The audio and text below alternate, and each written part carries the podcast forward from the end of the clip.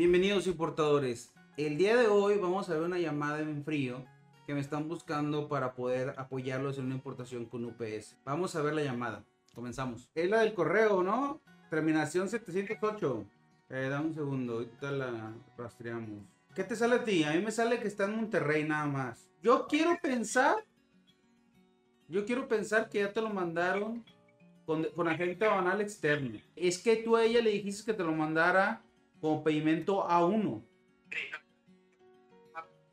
Esa, esa, esa no es respuesta, ¿eh? Por eso, por eso se los, por eso se los chamaquean. Porque contestan así. Cuando tú contestas así, ellos saben que tú no sabes. ¿Y qué hacen? Te la complican los culeros. Cuando tú me dijiste eso, dije yo, ching, ya valió madre, si no se contesta. Son bien pinches ojetes. Entonces ya me, preocupé. Mira, la última vez que alguien hizo esto y me habló, perdió su paquete. Entonces no sé qué decirte. Yo necesito que me conteste mañana Nelson.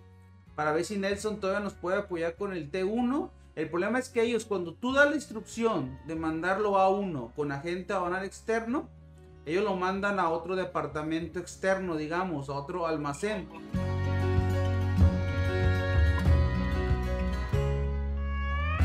Es que, ahí, te, va. Tú hablas con Cassandra por teléfono. Tú, ya asumiste y aceptaste que fuera uno. Cassandra en ese correo dice, Jorge, en relación al reporte generado, mi compañero Nelson nos apoya con el seguimiento. Y Cassandra le dice a Nelson, el cliente solicitar liberar mercancía, pedimento a uno. Esa es tu instrucción. Ya va ahí aceptada, porque tú hablas con ella. Nelson piensa que ya tú aceptaste. Y Nelson te da la opción, te da dos opciones, Nelson. Una, con ellos, con UPS en A1, pero con tu padrón. O si no tienes padrón, te manda con un agente banal externo que te, que te va a pedir padrón también. O sea, ahorita ya te lo mandaron, como quien dice, quiero ver si todavía Nelson mañana... A Nelson tú ya no le contestas, ¿o sí? Ah, no, sí le contestaste, pero él no te ha contestado. Tú le dijiste, buenas tardes, disculpe, su compañera me había comentado que era un pimiento P1, a lo que se equivocó y la clave es T1. Pimiento T1, mediante ese pimiento quiero llevar mi mercancía, muchas gracias, es suya. Ya después yo de ahí contesté algo.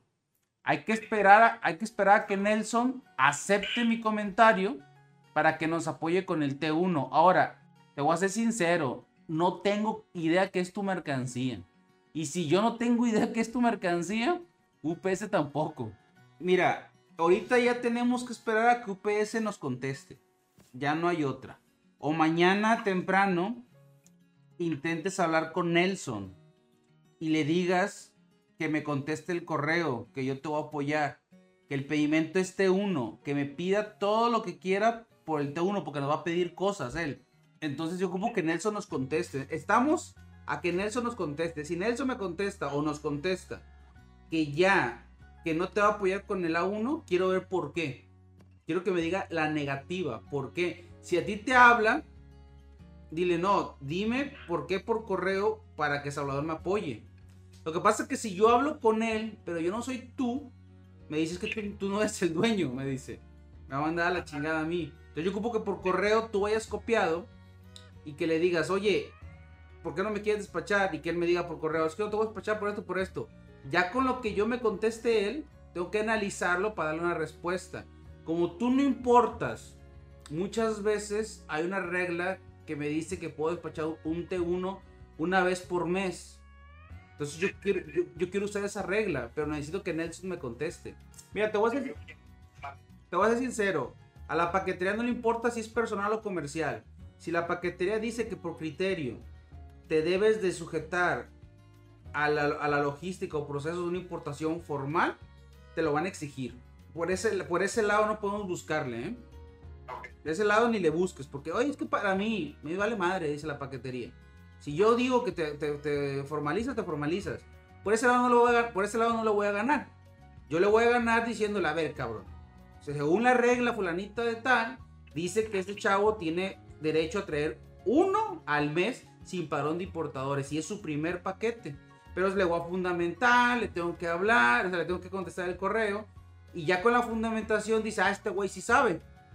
ya con esta fundamentación posiblemente él diga, pues ni modo, te lo acepto. Pero tengo que esperar a que Nelson me conteste. Si te explicas, pero ¿qué crees? No le compras a Amazon. Le compras a alguien externo, no a Amazon. Entonces ya no aplica tu pago de impuestos. ¿Ese externo quién es? Y... Pero, ven, te, pero te, te, vendió dentro de la plataforma de Amazon. Sí, claro, la plataforma de Amazon. Entonces le compraste a Amazon. Sí, sí, sí. sí. No, no, no, o sea, tú compraste en Amazon. Sí. Punto, se acabó. ¿Ahí te cobraron, impu ahí te cobraron impuestos? Nosotros le iba a mandar, eh, fueron eh, mil pesos del, del artículo y 1600 de, envío y manipulación. Así, ¿verdad? Pero, pero es envío y manipulación, no impuestos. Sí, ajá, así dice exactamente. Todo no has pagado impuestos. Tú pagas nada más mercancía y envío, nada más. En el país de importador te debes de sujetar y pagar los impuestos de entrada. Entonces es lo que te está cobrando ahorita UPS. Eh, sí, UPS no me ha cobrado. Quiero pensar yo que vaya y me van a cobrar ahí. En A1 no. También en T1 te tienen que avisar. Casas que está bien, pero también en T1 ocupan cierta información de tu parte y tú no has mandado nada. Yo no creo. Hay que esperar a que conteste Nelson.